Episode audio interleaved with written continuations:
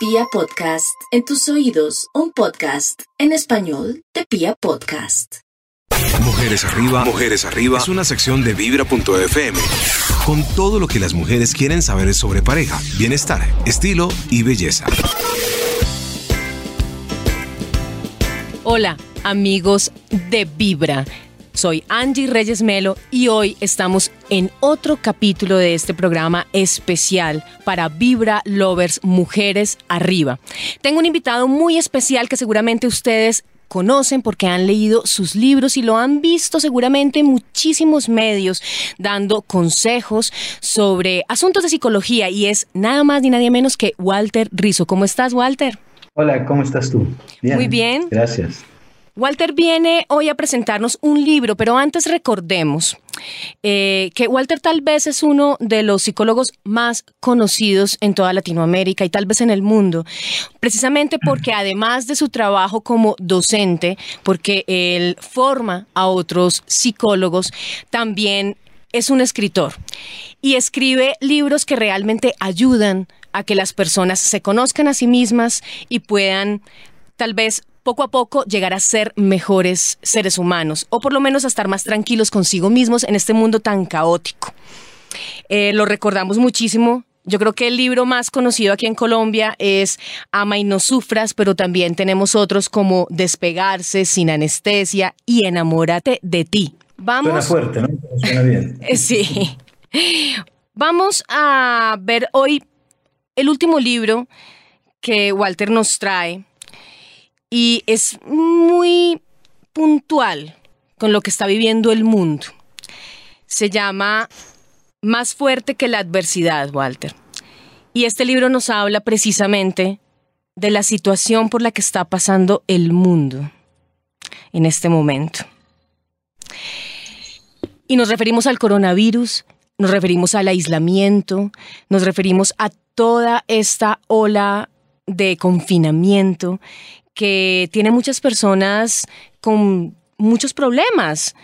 Eh, yo quisiera que empezáramos hablando precisamente, Walter, de este fenómeno, no el coronavirus como tal, porque pues nosotros sabemos que las pandemias, las epidemias han existido, las plagas a través de la historia de la humanidad, no es algo nuevo.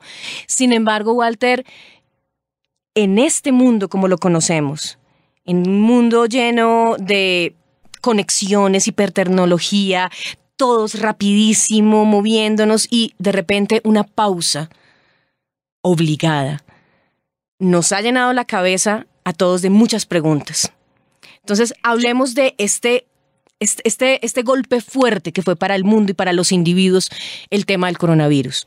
Bueno, mira, eh, el tema de la diversidad pues, es un tema complejo, ¿no?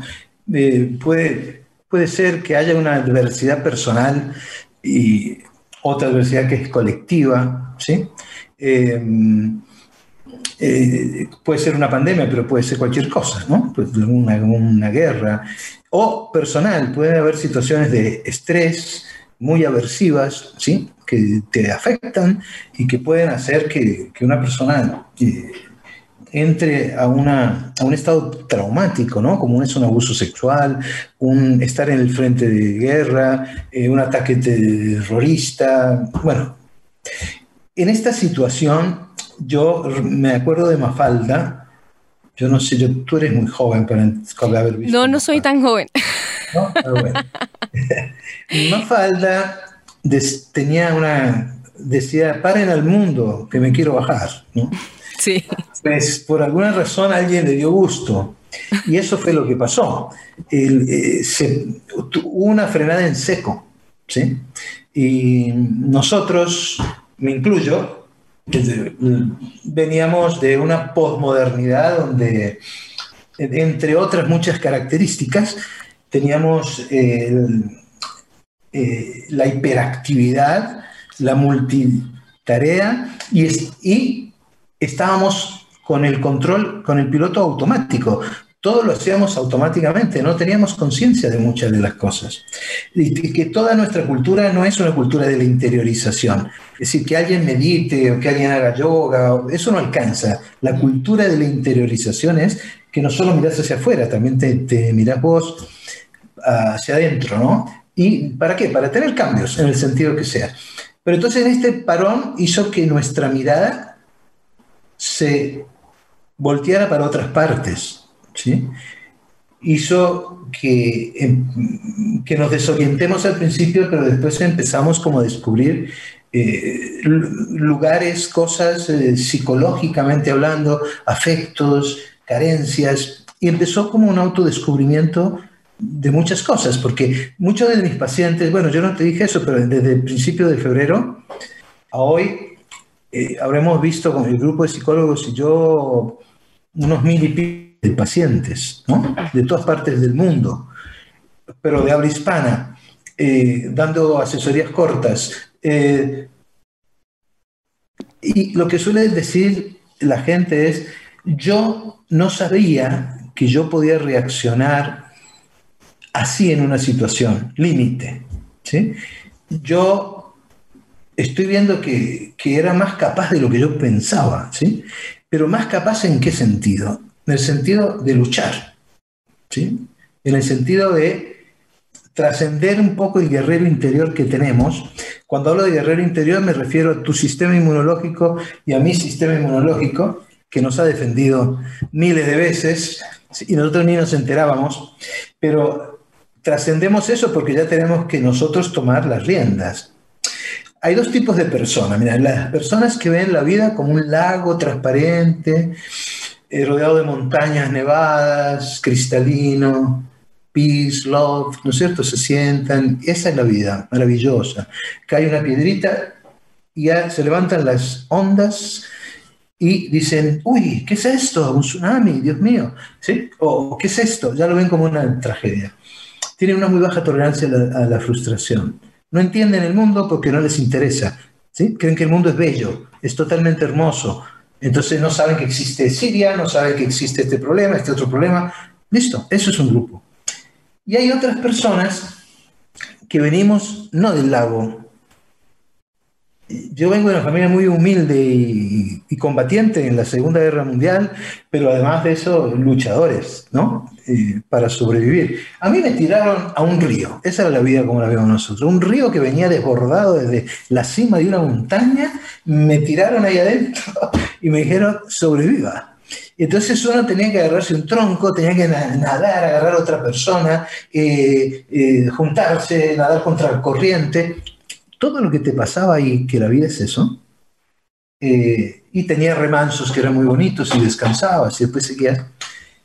Todo eso te hizo aprender algo y es lo que decía ahora de tomar las riendas, el autogobierno, ¿sí? Aprender a gobernarte a ti mismo, es decir, apropiarte de tu propio ser, ¿sí? En el sentido de la autodeterminación. Yo guío mi conducta, hasta donde pueda, ¿no?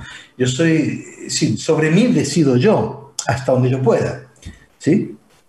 Em, uno puede pensar que las redes, ahora la televisión y toda la información, nunca había tenido tanta audiencia la televisión como ahora en toda la historia. Pero la cantidad de información que te llega es muy contradictoria.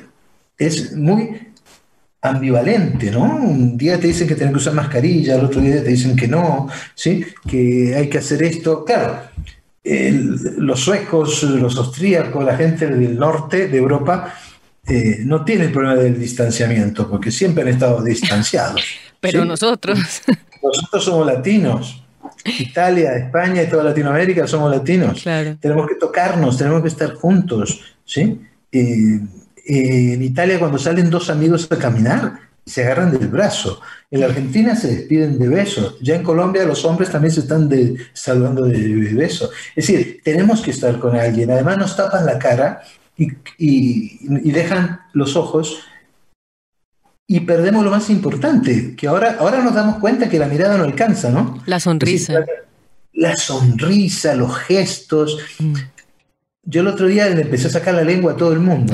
Dije, voy a aprovechar, como no se van a dar cuenta. ¿sí? Y siempre lo había querido hacer. Entonces, eh, todo esto del, del, fake news, todo esto del negacionismo, la gente que en Estados Unidos piensa, hay muchos millones que piensan que el presidente de la OMS es un reptiliano. ¿sí? ¿Qué, eso qué es? Es un extraterrestre con forma de lagarto que se apoderó de él. Y además de una película. o de una serie más bien de televisión. Sí, sí, exacto, sí. y creen que el holocausto no es cierto, que la Tierra es plana. Bueno, ese negacionismo también se mete ahí. Entonces, ¿qué es lo que está desarrollando la gente ahora? Que se está dando cuenta de que necesita una mampara para todo esto. ¿sí?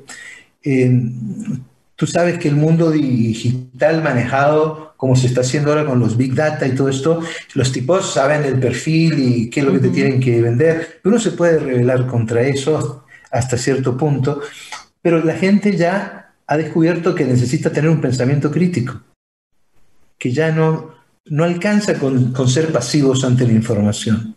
El pensamiento crítico es, esta información me llega, la voy a corroborar, quiero ver otras cosas, quiero confrontar, quiero profundizar. ¿sí? Eh, bueno, eh, piensa que en la posmodernidad los niños, o un poquito más grandes todavía, eh, las investigaciones muestran que tiene 10 segundos de atención, ¿no? y totalmente cambian. ¿sí? El pensamiento crítico es un pensamiento que te hace eh, revisar y dudar. ¿sí? La duda es buena. A mí me dijeron que la duda era mala. No, la duda es buena, porque revisas y te revisas. Entonces, hacerte cargo de ti mismo, luchar, luchar. ¿Te puedo contar una anécdota chiquita? chiquita. Bueno, voy a hacer una, pregunta, Sí, Walter, mm, Hablando de esta palabra adversidad, eh, que es una palabra que, bueno, si uno de pronto que ha tenido contacto con algún psicólogo, con algún terapeuta, entiende que la adversidad son como aquellas cosas externas, ¿no? Es algo externo que está por fuera eh, y que no puedo controlar, no puedo controlar. Pero cuando ese algo nos afecta de manera tan global y de manera tan íntima, porque hay situaciones, hay adversidades que, que no tienen esa característica doble, ¿no? Esta es global a todos, pero también de manera íntima. Entonces... además, sí, pero eh, fíjate que si uno lo, compara con, las guerras, se parece a las Se parece mucho. Sí, porque igual hay un invasor y nos tenemos que defender, pero la diferencia aquí es la globalización. Claro. O sea que estamos viviendo al mismo tiempo con, información real lo que está pasando y vemos que a todos nos está pasando lo mismo. ¿sí? Algunos más y algunos menos. Algunos luchan, otros no luchan. Precisamente ahí va, ahí va mi pregunta y es, bueno, ante ese tipo de amenazas, ese, ese tipo de amenazas como es una adversidad como el coronavirus, eh, nosotros, pues, como seres humanos tenemos dos dispositivos, ¿no? O salgo corriendo o peleo. Una de dos. Sí. Lucha o huida. Entonces, ¿cómo, cómo enfrentar cuando, cuando, cuando yo decido, pues como tú decías, somos, somos luchadores, queremos sobrevivir porque nuestra naturaleza es, no es tan ática, sino todo lo contrario, quiere sobrevivir. Entonces, ¿Cómo lo enfrentamos? ¿Cómo enfrentamos semejante, semejante amenaza tan grande, tan íntima y tan fuera de nuestro control? Yo creo que lo primero que tenemos que hacer es limpiar eh, nuestra mente o limpiar eh, sí, nuestra mente de emociones negativas o emociones que ocurren necesariamente por lo que está pasando ahora, pero que uno puede empezar a gestionar de una manera mejor. ¿sí? Por ejemplo, una, la que más común es eh, y más fuerte es la incertidumbre. Uy, sí. Y la incertidumbre es la gasolina de la ansiedad y van de la mano. Pero la incertidumbre también tiene que ver con que con las ideas que nos han metido de la necesidad de control como un valor social y la ilusión de que yo puedo controlar el futuro. La incertidumbre se puede manejar de muchas maneras. Yo en el libro pongo varias opciones, ¿no? Em, em, entender la diferencia entre posibilidad y, probabilidad, eh, cómo manejar las anticipaciones catastróficas, aceptar lo peor que pueda pasar, epícteto, lo que depende de mí, lo que no depende de mí. Hay muchas formas, ¿sí? Pero lo primero que tenemos que hacer es entender que mientras tengamos un nivel de incertidumbre alto, cualquier tipo de decisión de afrontamiento, como tú decías, lucha, huida, hay muchas más, ¿cierto? Porque también está la inmovilidad, ¿sí? De quedarte quieto. Pero las estrategias de afrontamiento generalmente están dirigidas o al problema o a la emoción. Entonces, si te estás con ese nivel de ansiedad y incertidumbre, tus decisiones están viciadas, ¿sí? Es como si tuvieras un virus en tu software, ¿sí? Entonces, no puedes tomar la decisión. Entonces hay que gestionar la incertidumbre con el confinamiento, con el aislamiento, y no solo tiene que ser el confinamiento encerrado en una casa, ¿eh? porque aquí, por ejemplo, donde estoy yo en Barcelona, hay toque de queda, y eso también es una forma de confinamiento, aunque sean dos horas, aunque sea de día de la noche a seis de, la mañana, o que te quiten muchas cosas, te cierren muchas cosas, y uno puede sentir la presión, ¿no? Como un encierro. Eh, lo primero que hace es desarrollar la ira. Cualquier ser vivo que tú le quitas la libertad y la encierras, desarrolla ira, porque es una emoción básica que sirve para tumbar obstáculos y alcanzar una meta, que sirve para defenderte, pero sirve para escapar, ¿sí? Para romper lo que te encierra. Entonces es lógico que si, estamos en un, en un nivel de, como en el que estamos, apretados psicológicamente o con, salimos de un confinamiento, eh, no podemos hacer las cosas que podemos hacer, nos sentimos atrapados, es lógico que estemos irritables. ¿Sí? Precisamente, Walter, aquí en Colombia las estadísticas de maltrato intrafamiliar se han disparado eh, de manera increíble al tiempo que las denuncias han bajado. Precisamente, cuando, precisamente hablas de maltrato intrafamiliar, te refieres al maltrato eh, machista. No solamente, no solamente, pero también ese, por supuesto, es el principal, ¿no? Es el principal. Entonces ha habido, em, ha habido una disminución en, en las denuncias también, pero se cree que es precisamente por la condición en la que esta persona maltratada está. Eh, pues básicamente conviviendo todo el tiempo con la persona que la maltrata y que sabemos que no es fácil, no es tan fácil como decir, ah, mi esposo, mi marido me maltrata, lo voy a dejar, porque hay, hay unas dinámicas familiares, hay una relación, hay una dependencia, es una cosa muy complicada. Entiendo, eh, pues hemos visto muchos, mucha gente así, sobre todo mujeres, ¿no? Eh, sí. Es que es vivir con el depredador, es estar encerrada con el depredador. Aquí en algunas partes de España, en las farmacias, eh, si la persona decía tiene mascarillas rosadas, era una señal de que estaba viviendo con un depredador. Inmediatamente llamaron a la policía y iban. Se, fueron, se hicieron redes de apoyo, de mensajes, ¿sí? Eh, se hicieron centros para que la mujer pueda ir y era la oportunidad para escaparse, ¿ya? Em, hay otras personas una persona dependiente, además, tiene un problema psicológico y de pronto no se puede, como decís vos, no es tan fácil. No es tan Pero, fácil. Y, si, en los países desarrollados hay muchas opciones. Tú tienes teléfonos especiales que si llaman, llegan, llegan los mozos de escuadra, llega la policía. ¿sí? Entonces, eh, cuando la irritabilidad eh, también se ve en la relación de los padres con los hijos. Sí. ¿no? Eh, algunas de mis, pacientes y algunos de mis pacientes dicen, yo ya no me aguanto a mis niños, ya no me los aguanto. Todo el tiempo ahí. Dos, seis y ocho años, no me los aguanto. ¿sí? Y el señor o la señora que me dice que mi, mi marido no pensé que era tan tonto. Es muy tonto, Dios mío, ¿cómo? Yo no me di cuenta.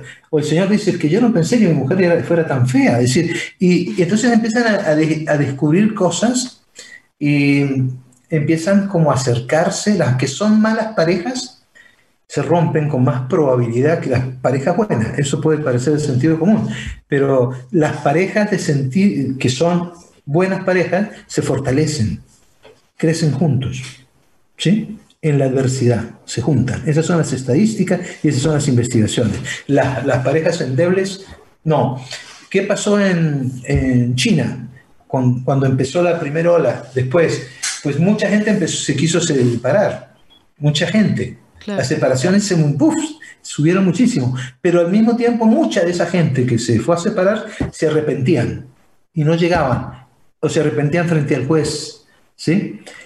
Y hubo gente, bastante, ¿eh? que se volvió a se separaron y se volvieron a casar otra vez. Los mismos. Los mismos, ¿sí? Entonces, ¿por qué? había un chiste que vi el otro día en, eh, que decía, una señora estaba sentada y miraba al, marido y decía, mi amor, ¿puedes pestañear menos, por favor? ¿Sí? Claro, esos detalles... de tolerancia son cero. Mínimos. Claro, ya, es una minucia, ¿no? Porque en, un encierro, en un encierro, eh, todo, todo es enorme es muy grande, cualquier detalle es muy grande. Y precisamente en este libro lo que haces, Walter, es darnos unas herramientas, como siempre lo has hecho tú a través de tu, de tu trabajo, unas herramientas para poder gestionar ese tipo de situaciones y de emociones. No es fácil esta, esta, este, este término, eso de gestionar las emociones puede sonar muy bonito, ¿no?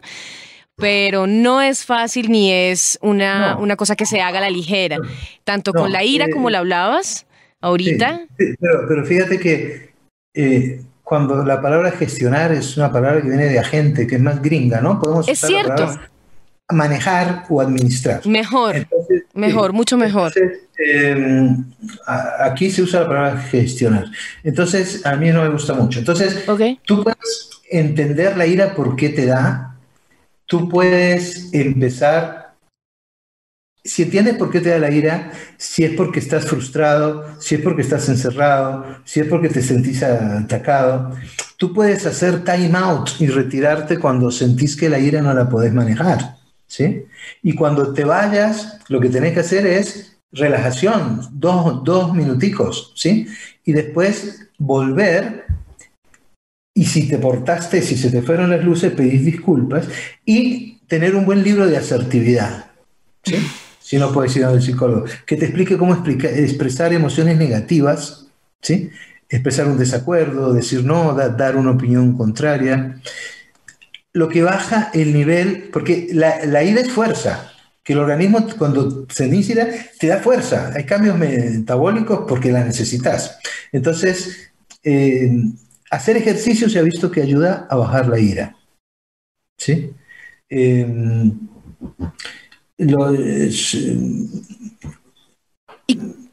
hay conductas incompatibles con la ira como, como reír, entonces eh, ver películas cómicas o ver cosas agradables, la relajación ayuda, eh, eh, el, el, mindfulness de pronto ayuda, pero el mindfulness tampoco es lo que dicen, ¿no?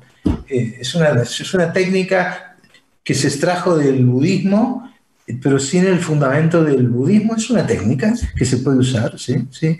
Eh, eh, pero para mí lo más importante es el autocontrol, la autorregulación, ¿no? y el autocontrol se puede aprender. Yo en el último capítulo del libro explico los experimentos de los Marshmallow, que se conoce como el experimento de la golosina, que le ponían a unos niñitos una, un marshmallow, ¿sí? Y él le decía, si no te lo comes en 15 minutos te, te doy otro. Y filman a los niños y es impresionante ver lo que los niños hacen. Pueden entrar la gente y buscar por YouTube un marshmallow o experimento. Impresionante, impresionante. Eh, y lo que se vio es que los niños que resistían ahí, y aguantaban los 15 minutos, pero no lo aguantaban fácil, ¿eh? Se tiraban al piso, se mordían, golpeaban la mesa. Porque, Tenía rabia. sí, eh, que el autocontrol cuando es muy fuerte, eh, tú peleas con, el deseo, ¿de acuerdo? Peleas con el deseo. El impulso más grande del ser humano. los niños que aguantaron, después se hizo una correlación de 20 años después, y eran los que más autocontrol tenían después de 20 años. Y a los 30 años se le hizo una tomografía computada y se encontró que tenían la actividad de la corteza cerebral mayor que los que no se controlaban. Eso se puede enseñar, ¿eh? Todas estas cosas se pueden enseñar. Eh, lo mismo pasa con la tristeza. Exacto, yo quería preguntarte precisamente por la tristeza y, y el pequeño paso hacia la depresión, diagnosticada o no, que pueden sufrir algunas personas? Pues mira, eh, la tristeza es también una emoción básica. ¿sí? Las emociones básicas, algunos dicen que son seis, otros dicen que son cinco. Bueno, eh, el interés, el asco, el miedo, la ira, la tristeza y la alegría. La tristeza es una emoción básica. Tú no tienes que hacer un curso. Y la tristeza cumple una función. Cuando tú estás triste, el organismo se lentifica. Entonces la tristeza es cuando estás muy acelerado. Puede llegar la tristeza mentalmente, ¿de acuerdo? Cuando, por ejemplo, estás pidiendo ayuda. La tristeza es una manera de pedir ayuda, porque los, los eh, rasgos, ¿sí? la cara de la persona que está deprimido triste impacta mucho en la otra persona. ¿sí? Y, y generalmente reaccionamos hacia esa, a ese rostro socorriendo a la persona. Todo esto son cuestiones eh, filogenéticas que sirvieron a la especie. Bueno, y la tristeza es para, como se identifica todo, puedes buscar para encontrar los problemas. ¿En qué se, se diferencia con la depresión? La depresión es aprendida, no, no es, eh, aunque haya cuestiones bioquímicas a veces, ¿sí? eso te da una predisposición, pero también tiene que haber un desencadenante externo. Pero en general es una emoción, no cumple ninguna función no sirve para nada. Podríamos vivir sin la, eh, no podríamos vivir sin la ansiedad, porque hay que anticiparse, ¿sí? Pero podríamos vivir sin la depresión. La tristeza dura poco. La tristeza viene y uno debería decir, hola tristeza, ¿cómo estás? Se la mete al bolsillo, sé que voy a andar un poquito bajado, sé que, eh, que voy a andar, eh, pero no me aíslo, puedo ir a trabajar, eh, las funciones las cumplo a media máquina, pero las cumplo, ¿sí? Eh, no hay un sentido de autodestrucción del yo, ¿sí? ¿De acuerdo? Y no hay un aislamiento social. La gente puede funcionar. En la depresión no es así. La depresión es un cuadro heterogéneo. Es decir, te abarca todas las áreas prácticamente. Tenés trastorno de sueño, tenés problemas sexuales, puedes tener eh, problemas de no comer, ¿sí? Eh, todos los pensamientos son muy negativos, ¿sí? Frente a vos, el mundo y el futuro, lo que nos ocurre con la tristeza, dura mucho más que la tristeza y sí lo más problemático. Hay un sentido de autodestrucción del yo. ¿De acuerdo? Walter. Entonces, esa diferencia es muy importante. Yo creo que muchos de tus lectores, de tus potenciales también lectores, que están escuchando en este momento este programa, pensarán, bueno, ¿cómo puedo gestionar o no, gestionar no, busquemos la, palabra que tú me dijiste que es mejor. Manejar. O... Manejar. ¿Cómo podemos manejar eh, la ira y la tristeza, la ansiedad, que tal vez son las, las emociones que más nos están colmando la vida en este momento en todo lo que nos ha causado el coronavirus. ¿Cómo podemos, ya de por sí, en el mundo como era antes, era un reto manejar esas emociones? Y ahora con esto encima, no sé si tú nos puedes dar algunas claves, algunas guías que obviamente se pueden encontrar después mm, más profundamente y para aplicarlo en el libro, pero inicialmente para, para que la gente también, digamos, diga, se puede, se puede, no estoy perdido, soy un luchador y puedo seguir. Eh, lo de la ira ya dije algunas. Em, em, por ejemplo, con la ansiedad anticipatoria, nosotros usamos una técnica que se llama el mal adivino. Bueno, también hay que separar posibilidad de probabilidad. ¿Es, ¿Es, posible que se caiga en este momento este edificio? Es posible. Es posible. ¿Qué probabilidad hay? Una en 10 millones. La gente que es muy ansiosa confunde posibilidad con probabilidad. Doctor, ¿es posible que mi mujer no me quiera? Sí, es posible. Ah, entonces usted está diciendo que de pronto no me va a querer. No, no. ¿Qué tan probable es? Es otra pregunta distinta. ¿De acuerdo? Si ustedes tienen una buena relación, la probabilidad es poca.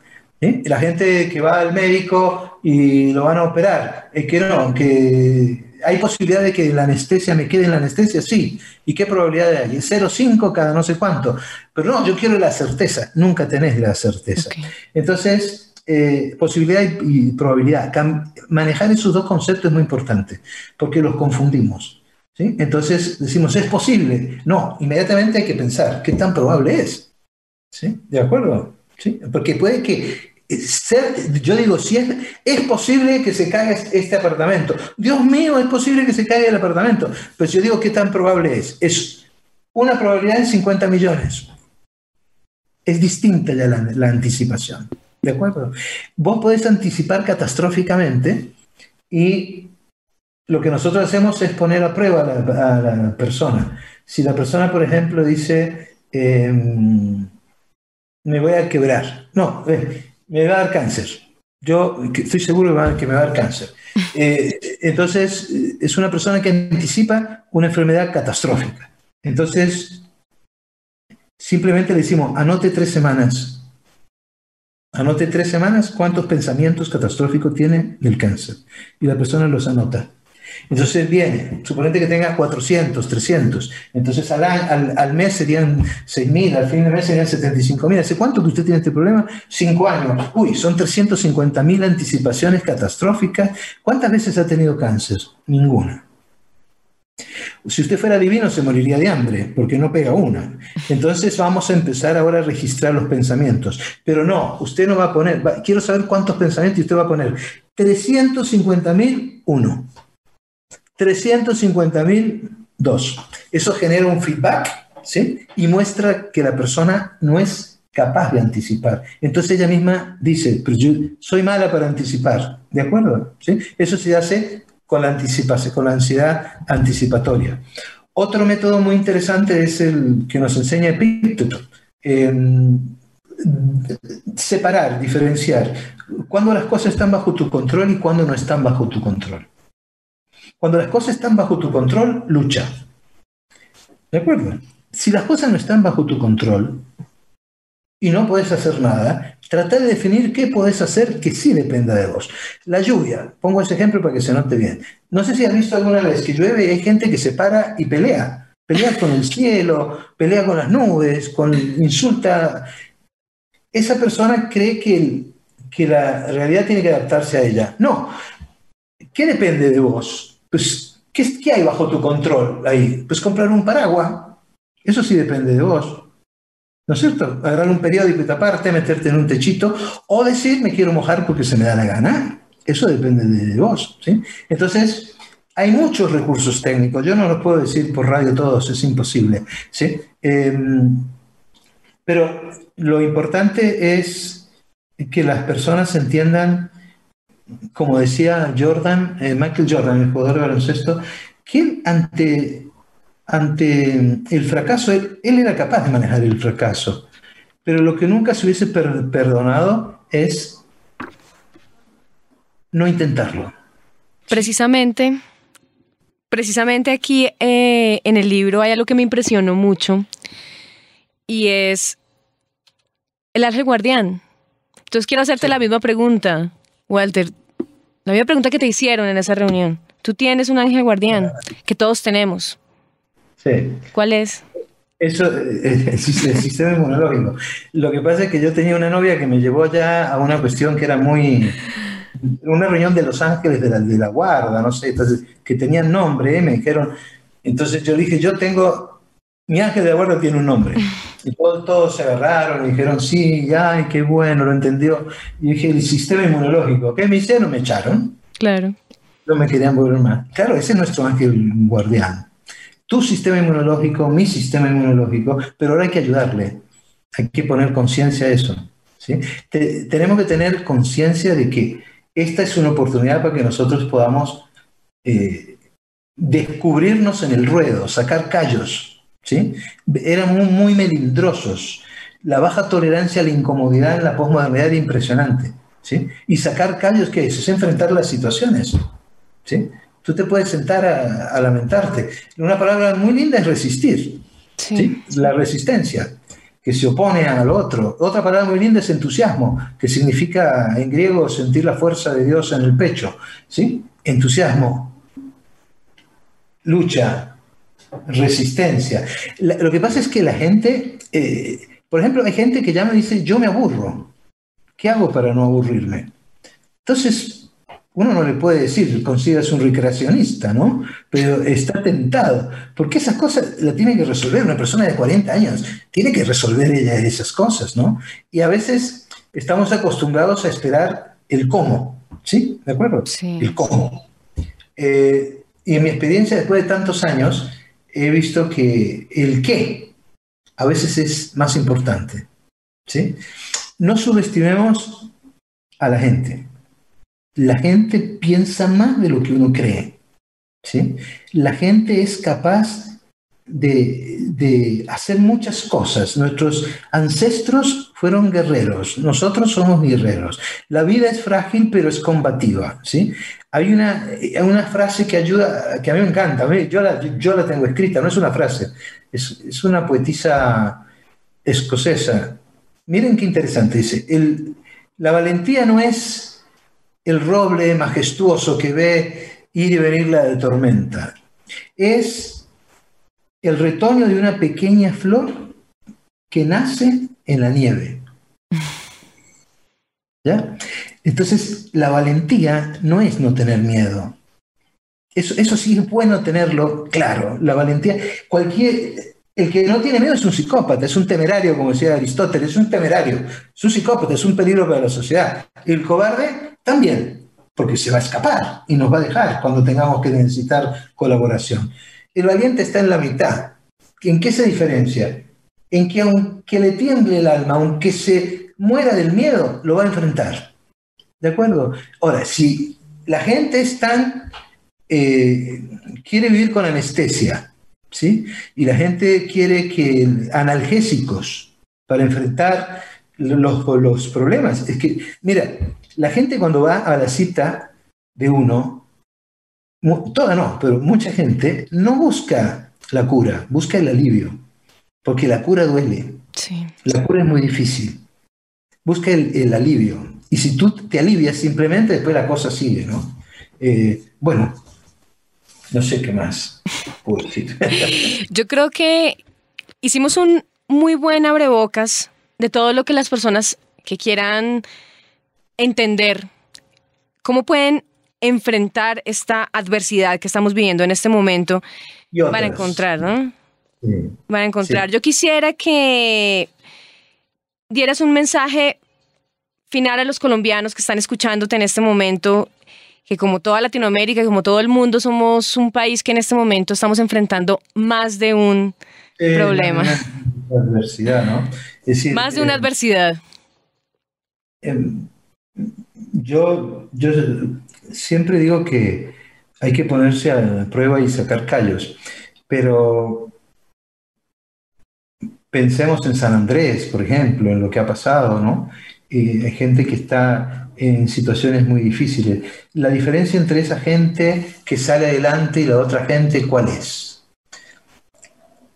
El 30% de niños que después de 30 años funcionó bien, ¿qué tenía? Pues tenía alguien a su lado que lo aceptaba incondicionalmente. Era lo único que tenían en común. Vieron los niños en Hawái, vueltos nada, en una situación espantosa. Eh, alcoholismo, hicieron un seguimiento de 30 años para ver qué patologías tenía, pero cuando la señora este Werner fue a ver eso, encontró que el 30% estaba perfecto, eran líderes, estaban por encima de, la mayoría. ¿Qué, ¿Qué tenían esos niños? Y cuando hicieron el estudio, encontraron que todos tenían una persona en su vida que los había aceptado incondicionalmente. ¿Mm? Sea papá, sea tío, sea vecino. Tenían una persona que los había aceptado incondicionalmente. Yo creo que en estos momentos uno tiene que acercarse a las personas que uno quiere. ¿sí? Y, y sacar esa valentía que tienen adentro, porque el guerrero está. ¿sí? Si tengo que levantar mi casa con las manos, la levanto. ¿sí? Si, si tengo que eh, ir a recoger a un pariente, claro, entregas aquí a tu, a tu mamá o a tu papá y no sabes más nada de tu papá y de tu mamá. ¿De acuerdo? Eso es la incertidumbre llevada a la máxima expresión porque además no te puedes comunicar con ellos, pero entonces después te lo dan por el otro lado. Ese duelo eh, porque no sabes qué pasa y después te lo pueden entregar fallecido, es un duelo que no se elaboró a tiempo, ¿sí? Pero hay formas de manejarlo, ¿sí? Con rituales y con cosas. Em, entonces yo, yo diría que, que para alcanzar eh, las metas que queremos nosotros, eh, la clave está en intentarlo, como lo decía Confucio, si te caes 100 veces, levántate 101. que la fortaleza está en las veces que te levantas, no en las veces que te caes. ¿Sí? Entonces, eh, persistir, insistir, resistencia, lucha. Es, y bueno, y, la gente que cree en otra cosa, pues es el momento para, para no aferrarse, pero sí para acercarse a sus creencias trascendentales, ¿no? Muchas gracias, Walter. Quisiera que, eh, para terminar, nos invites, no sé, a tus redes sociales, a tu página de internet, para que los lectores tengan contacto contigo. Mira, yo, yo no, manejo mis páginas de internet. Es decir, yo estoy pendiente, pero la, manejan otras personas. Y yo estoy en todas las redes, creo. Sí, estoy en Facebook. Ponen Walter Rizzo Profesional y mismo sale en Facebook, en Twitter, en Instagram, no sé en cuál otra estoy. ¿sí? pero ahí me van a encontrar. Ahí estoy, estoy en YouTube, tengo un canal de YouTube que ese sí lo recomiendo porque cada semana sale em, algo que yo digo cinco o seis minutos eh, sobre algún tema, ¿no? Y ahí me, ahí me he dado cuenta de que la gente cuando va a escuchar, porque ha crecido muchísimo, no, está buscando consejos, lo que está buscando ahí son reflexiones, porque yo hago reflexiones, no de consejos, y ha crecido más que cualquier otra, ¿no? Entonces eso me parece interesante. Bueno, pero en todo caso, Colombia tiene para mí una de las mejores psicologías del mundo. ¿sí? Es decir, usted tiene unos profesionales increíbles, o, tenemos, ¿no? Porque yo tengo nacionalidad colombiana también, eh, además de la italiana, pero eh, hay unos profesionales increíbles. No le tengan miedo a pedir ayuda. Y ahora con el tele, la tele, es más fácil conseguir a alguien. No le tengan miedo a pedir ayuda. A veces con una o dos citas o tres uno tiene, porque uno descubre cosas que son vitales. A veces hay, hay la palabra es muy poderosa y a veces tú le puedes decir a alguien, por ejemplo, a una mujer, no te merece quien te lastima. ¿Sí? Y esa frase entró. Y esa frase, uy, le hace pensar muchas cosas, ¿sí? ¿De acuerdo? Es decir, yo eh, creo que hay que recurrir a los profesionales psicólogos eh, cognitivo-conductuales, que son los que yo recomiendo, ¿no? Muchas gracias, Walter. Bueno, gracias a ti. Entonces, esta es la invitación de parte de Walter y de parte también de Angie Reyes para que se acerquen a este libro, está ya en todas las librerías, más fuerte que la adversidad, cómo afrontar los acontecimientos estresantes, aprender de ellos y salir fortalecido de Walter Rizzo. Un libro que por supuesto que trae consejos, pero también trae muchas reflexiones, yo ya lo leí y se los recomiendo para enfrentar estas situaciones que ahorita estamos viviendo, pero que seguramente vamos a vivir a lo largo de nuestras vidas repetidas veces ya sea de manera global o de manera individual o ambas. Muchas gracias, Walter, por este ratico que estuvimos charlando y dialogando. Espero que nos volvamos a ver pronto y con los oyentes y con los espectadores colombianos. Tienes mi conexión y cuando quieras conversamos. Listo. Bueno, hasta, hasta luego, hasta muy pronto. Cuídate.